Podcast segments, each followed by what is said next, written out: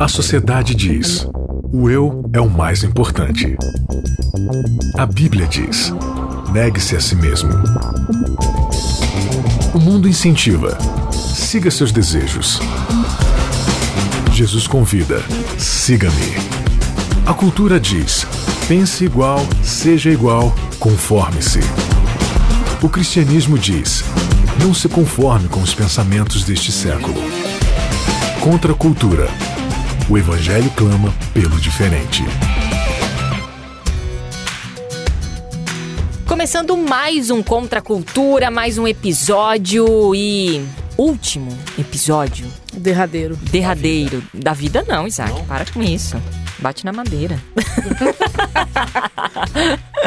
Para você que nos assiste, sim, nós estamos ainda na nossa caverninha, na nossa caverninha aqui, um lugar diferente, porque a Rádio Novo Tempo está ampliando aí os seus estúdios, está modernizando Como os seus equipamentos. Ver, é. Então eu tô bem afastada, porque é assim que eu sou uh, tratada nesse programa.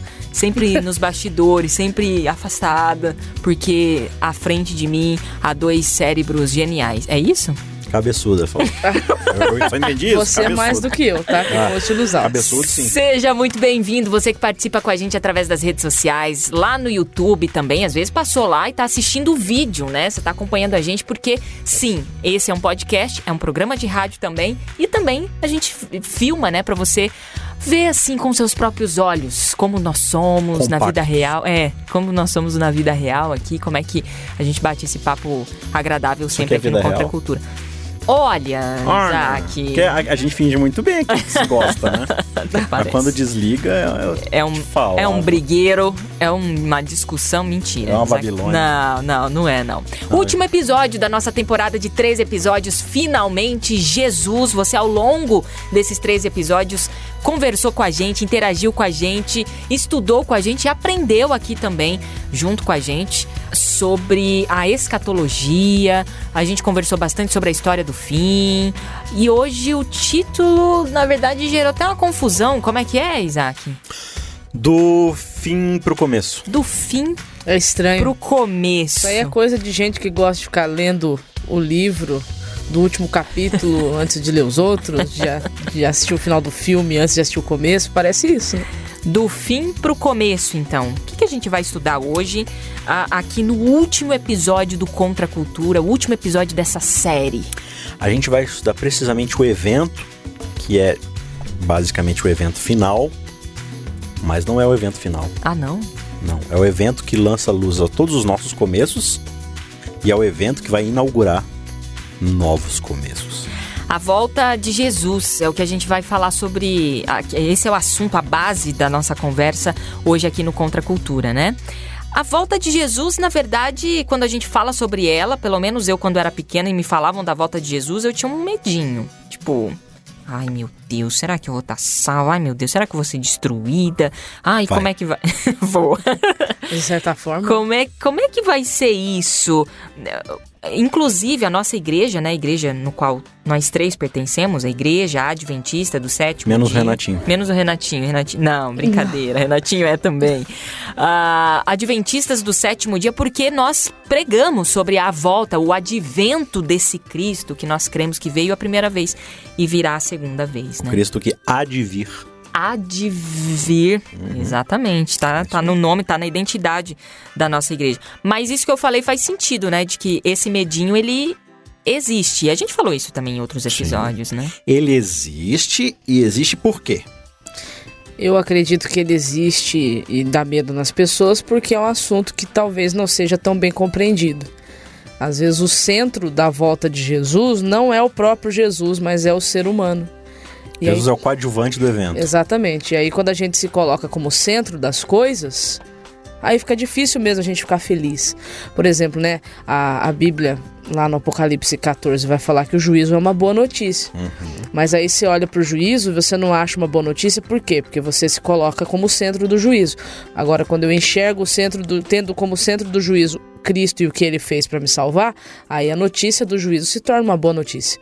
Então, assim, às vezes a volta de Jesus está sendo uma má notícia, está dando medo, está causando preocupação nas pessoas, Porque as pessoas ainda acham que dependem de si mesmas para que estejam aptas para estar em pé naquele grande dia. Né? E não é assim. Né? A Bíblia, a lição, os episódios todos, a temporada vem mostrando para nós que não é bem assim. Então, o que você está falando basicamente é que uma má compreensão da teologia da salvação Isso. e do ato salvífico de Deus na cruz, através do seu filho Jesus, Isso. é o que revela em nós esse medo Exatamente. da volta dele. Olha que coisa. E é interessante a gente, a lição, né, a, o nosso guia de estudo ele traz aqui, dizendo que nós recebemos uma revelação mais completa e substancial da verdade em torno da segunda vinda de Cristo, apenas após a primeira vinda, morte e ressurreição de Jesus. Ou seja, quando a gente fala da volta de. Essa não é a revelação máxima. Né? Enfim, não sei se o, o, como a gente pode interpretar isso, mas a gente coloca a volta de Jesus, assim como você colocou no começo, uhum. de que esse é o final. Acabou. Uhum. Tipo. É, o que ele tá falando aí no comentário é basicamente que, na verdade, que, tipo, até o Antigo Testamento, antes de Jesus vir, é, o povo não tinha uma compreensão da volta de Jesus no sentido. Até porque não seria volta, né? Porque ele não tinha Hum, vindo ainda. aham. Né? É, seria vindo. Mas era só a projeção de um Messias que viria e a compreensão deles era realmente do. Essa coisa do dia do Senhor, do, do dia do juízo do Ah, Senhor, seria assim: aham. ele vai vir vingar nossos inimigos e vai restaurar a prosperidade de Israel. Mas em Jesus a gente começa a perceber, através da sua pregação, através dos seus ensinos e posteriormente né, no- nos escritos dos apóstolos, que na verdade Jesus ele estava preparando o terreno para uma segunda vinda, né?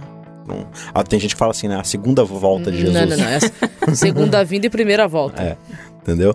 Porque ele vai voltar, mas essa, então é essa compreensão da volta dele que só vai ficar realmente bem clara na- no Segundo Testamento, né? No Novo Testamento. É, mas a, a sua pergunta, segundo, tinha sido qual? Não, é que na Ah, da compreensão do. Sim. Faça a Isso. pergunta de novo, que a Mayara vai responder. É, não, de, de, de que assim, essa foi a revelação. Nossa. Para aí na volta dele. Né? Exato. Tipo, nossa, toda a Bíblia, ela se. Ela existe pra falar Só sobre pra falar a volta. desse ponto. Não, né? não, não. Eu, eu acho que a volta de Jesus é, um- é a cereja em cima de um bolo. Só- Complementando a pergunta, então. A segunda vinda, ou a volta de Jesus, é o evento final na história do universo? É o evento final da história humana como a gente conhece hoje. Mas não é o final da história. Então, Você saiu bem. Mas, Maiara, Maiara, não. gênios. Só que não. A volta de Jesus é o final da história como a gente conhece hoje. Só que ela vai marcar o novo começo para quem estiver salvo em Cristo. Eu entendo que o que a lição também está convidando aí, né, para a gente refletir, é para a gente não cair no mesmo erro que o povo de Deus da antiguidade caiu ao esperar o Messias. Eu poderia resumir esse erro da seguinte forma: não espere a volta de Jesus por motivos egoístas. Eles estavam esperando a volta de Jesus por motivos puramente egoístas. Eles estavam pensando no bem-estar apenas deles.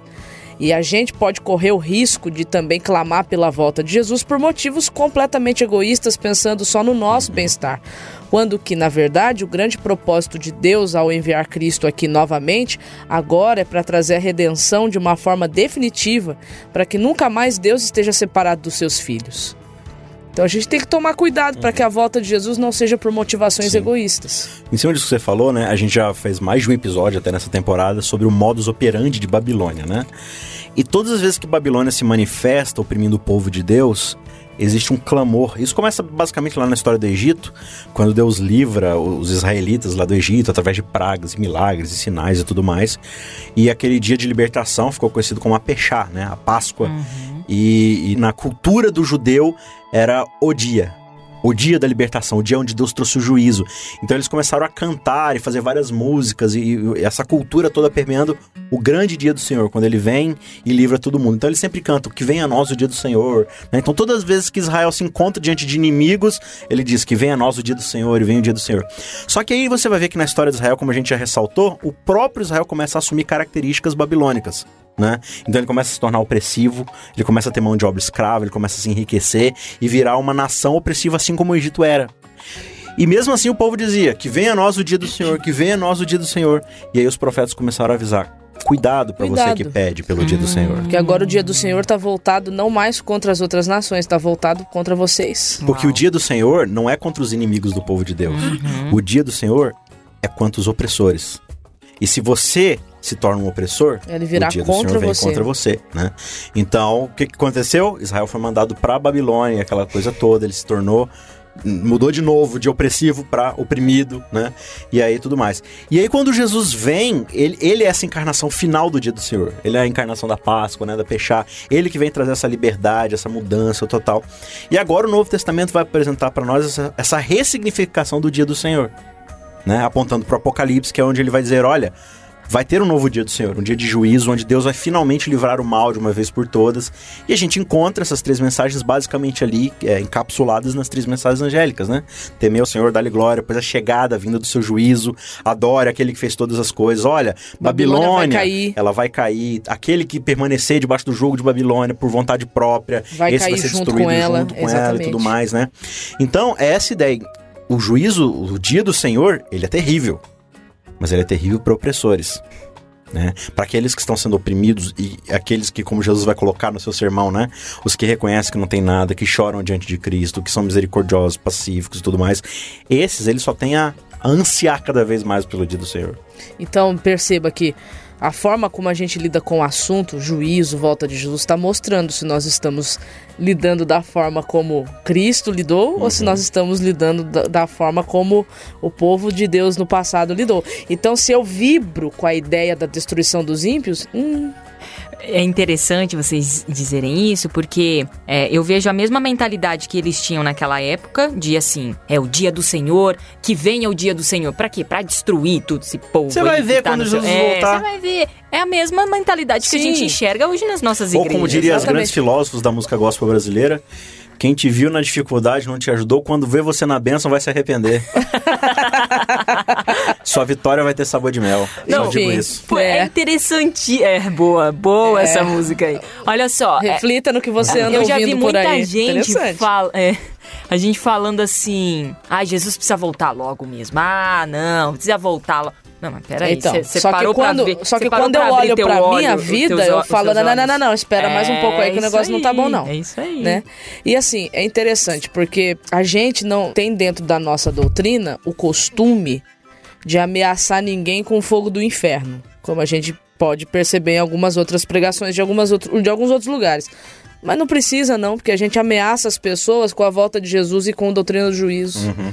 Então, uma mensagem que era para trazer esperança, uhum. conforto, né, consolação, traz medo, traz é, violência, traz Sim. opressão, entendeu?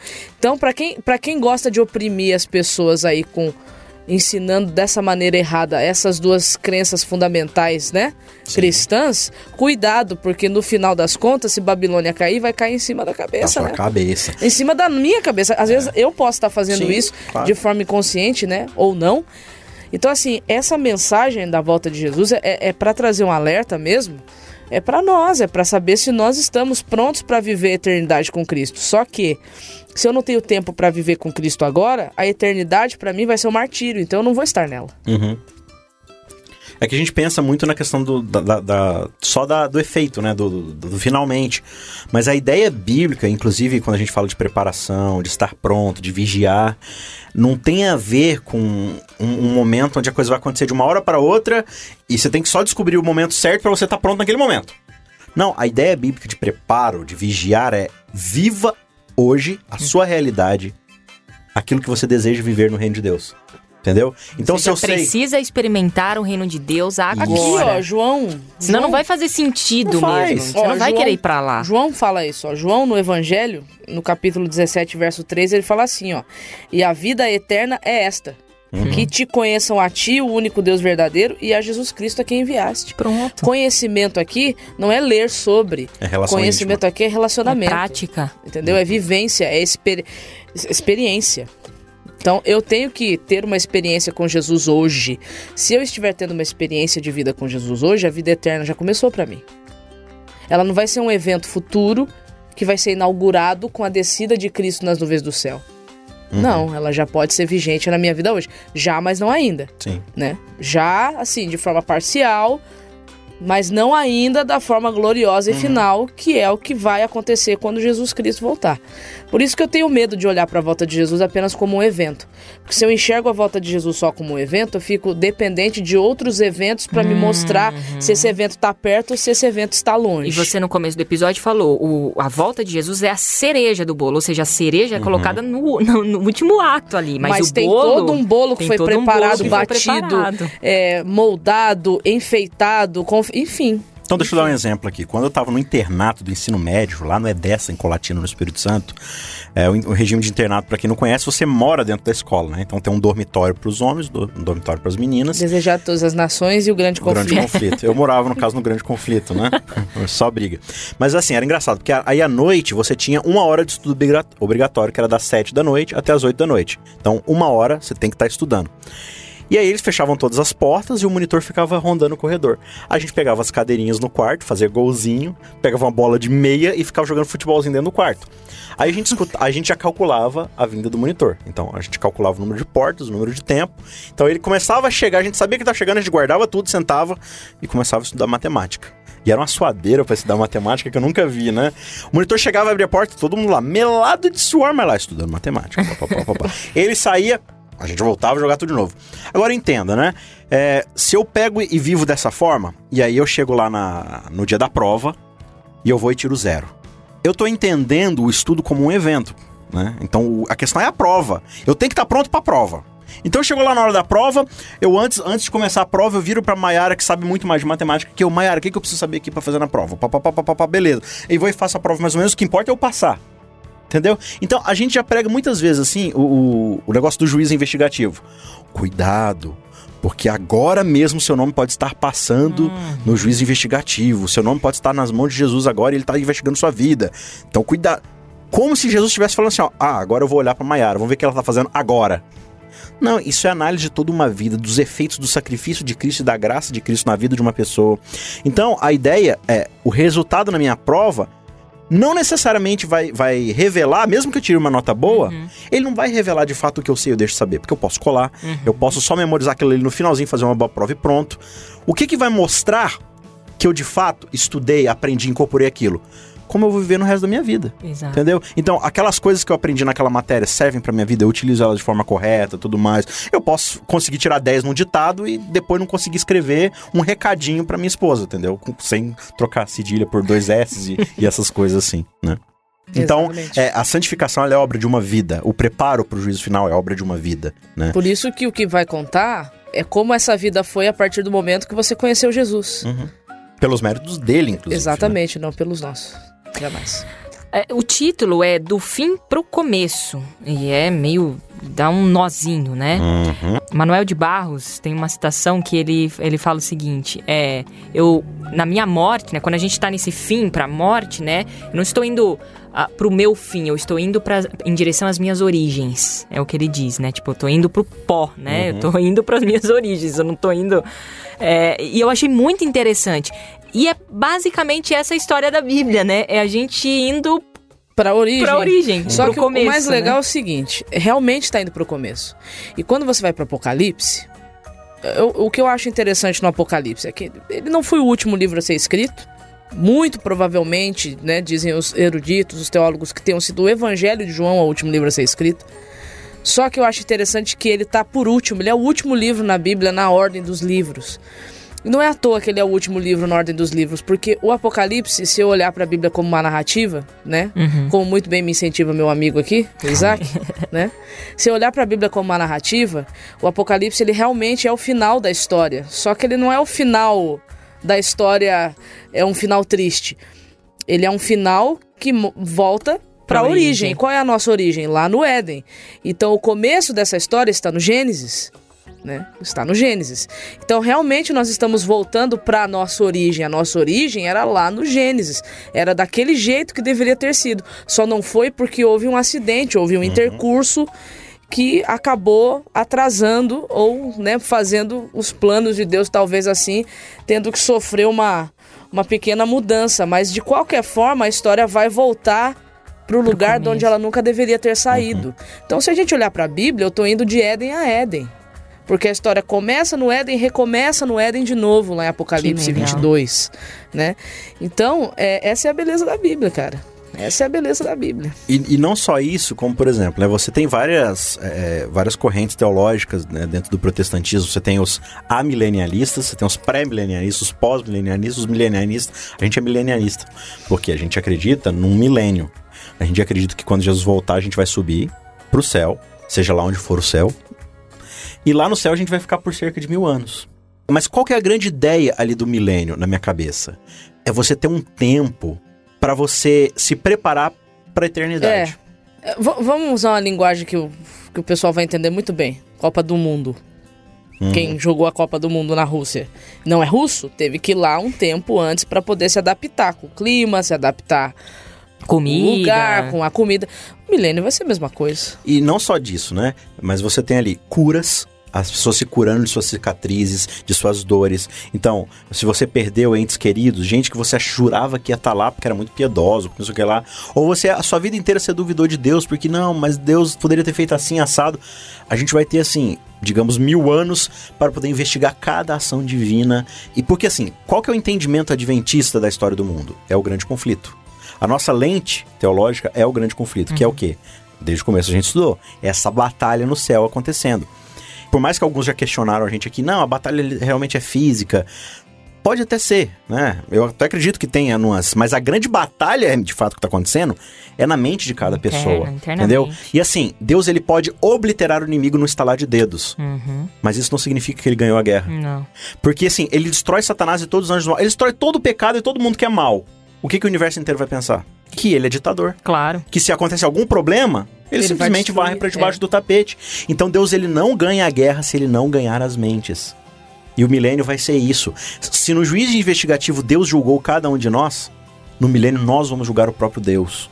Nessa ideia de que, peraí, Deus fez isso, isso e isso. Aí você pega e passa mil anos analisando. Agora, vem cá, em que Deus de extrema humildade, você tá bondade, tá humildade, justiça, honestidade né? não negocia que com isso? os princípios do seu caráter. É porque, assim, ele é amor. Então, se ele é, é a essência dele, qualquer Nossa. coisa que ele faça contra isso, não bate com ele. Então, você analisa toda a história. Cara, mas não é possível. Aquilo que aconteceu com a Bianca foi muita injustiça da parte de Deus. Não poderia, poderia ter acontecido de várias outras formas. Aí você vai pegar a história da Bianca, lê, lê, lê, lê. Cara, não tinha como ter sido de outro jeito. Deus fez o melhor que dava para ter sido feito naquele contexto, na história dela. E no caso da pessoa que nem vi aqui, nossa, realmente, não tinha o que fazer. Hum. E aí, pessoa por pessoa, quem você tiver curiosidade, ó, você Senhor, mas é muita gente. Então, se você quiser, eu te dou mil anos aí pra você analisar, avaliar, né? Analisar. Agora, a, o nosso tempo tá acabando aqui. Tem uma questão que a gente tem que falar, que é o lance da literalidade da volta de Jesus. Porque tem gente que não acredita nisso, que ele vai voltar uhum. pessoalmente, né? Sim. Não, não, é o espírito dele só que vai aparecer. Nem todo mundo vai ver. Não, não. Vai ser um evento muito assim, né? Tem o lance da arrebatamento, arrebatamento secreto não, não, não, então. e tal. E aí? O a... que a gente pode tem um texto na Bíblia aqui que ajuda a gente nessa questão da literatura. Não, tem vários, né? Mas é que a gente não tem tempo. Eu vou usar esse aqui porque esse aqui, ele, para mim, ele é conclusivo. Atos capítulo 1, quando tá o, os discípulos olhando para cima quando Jesus está subindo, né? O verso, o verso 9 diz assim: ó, Ditas essas, estas palavras, foi Jesus elevado às alturas à vista deles, e uma nuvem o encobriu dos seus olhos. E estando eles com os olhos fitos no céu enquanto Jesus subia, eis que dois varões vestidos de branco se puseram ao lado deles e disseram: Homens galileus, por que vocês estão olhando para cima? Esse Jesus que dentre vós subiu ao céu virá do mesmo modo como vocês viram subir. Então, uhum. Paulo vai dizer que a ascensão de Jesus foi testemunhada por mais de 500 pessoas. Então, foi algo real, literal, visível, não foi uma visão. Então, os anjos aqui estão dizendo para os discípulos que, da mesma forma como Jesus foi, ele volta. Então é literal, não tem como, não é secreto. Todo olho verá, Apocalipse 1, verso 7, vai ter ressurreição de mortos, então não tem como. Claro que nós só vamos entender isso de forma plena, conforme o próprio Jesus disse, quando isso acontecer. Uhum. Mas a garantia que eu tenho é, a, é que, da mesma forma como ocorreu da primeira vez, vai ocorrer agora da segunda vez. E os que morreram? Como é que fica a volta de Jesus para esse, esse povo? Então, aí tem duas ressurreições, né? João 5, 28 e 29 fala sobre isso. Eles serão ressuscitados. Uma parte vai ser ressuscitado na quando Jesus voltar, que é a ressurreição dos justos, e a outra parte vai ressuscitar apenas após o período de mil anos, Apocalipse 20, versos 4 e 5, que são os ímpios. Muito bem, gente. 20 segundinhos aí para o término dessa temporada. Eu digo que para mim foi muito especial. É, a gente grava e é legal porque depois a gente escuta também, é né? É. a gente vem, eu venho pro trabalho escutando contra a cultura. E aí a gente, nossa, cara, que legal, fecha, né? As coisas vão se fechando. E é legal a gente ler também em casa e falar, nossa, uhum. esse texto faz sentido. Que legal. A narrativa bíblica ela é encantadora ela é. quando a gente de fato se dispõe a aprender, se dispõe a, a, a, ser questionado, a questionar também. Isso é muito bacana e o Contra a Cultura traz isso para mim pessoalmente falando. E essa temporada foi muito significativa, porque eu acho que os eventos finais, aí a escatologia, a volta de Jesus, é um pouco mal interpretados, são eventos, Sim. né, ou contextos mal interpretados. E na minha cabeça fez bastante sentido. Muito obrigada, Isaac Rezende. É sempre um prazer e eu que sempre estou agradecido e agraciado de estar aqui com vocês aprendendo. Maiara Costa, muito obrigada por esta, por esses três episódios esclarecedores. Eu que agradeço. Para mim foi muito mais esclarecedor. Agora, não, não, não fiquem tristes porque tem uma nova temporada. O que a gente vai estudar agora? Vamos estudar o livro de Atos. O ah, livro Atos de dos Apóstolos. Atos. A igreja primitiva. Olha aí, Ixi, mas, mas tem história, hein? E Paulo, né? E Paulo. Muito mais Paulo, eu acho, do que a própria igreja primitiva, tá enfim. Muito tá massa. Ali. Então, se liga porque vem nova temporada aí do Contra a Cultura e a gente espera você para mais uma temporada excelente de estudos da palavra de Deus. Repeteculê. Valeu, tchau, gente. Até a próxima. Contra a Cultura. O Evangelho clama pelo diferente.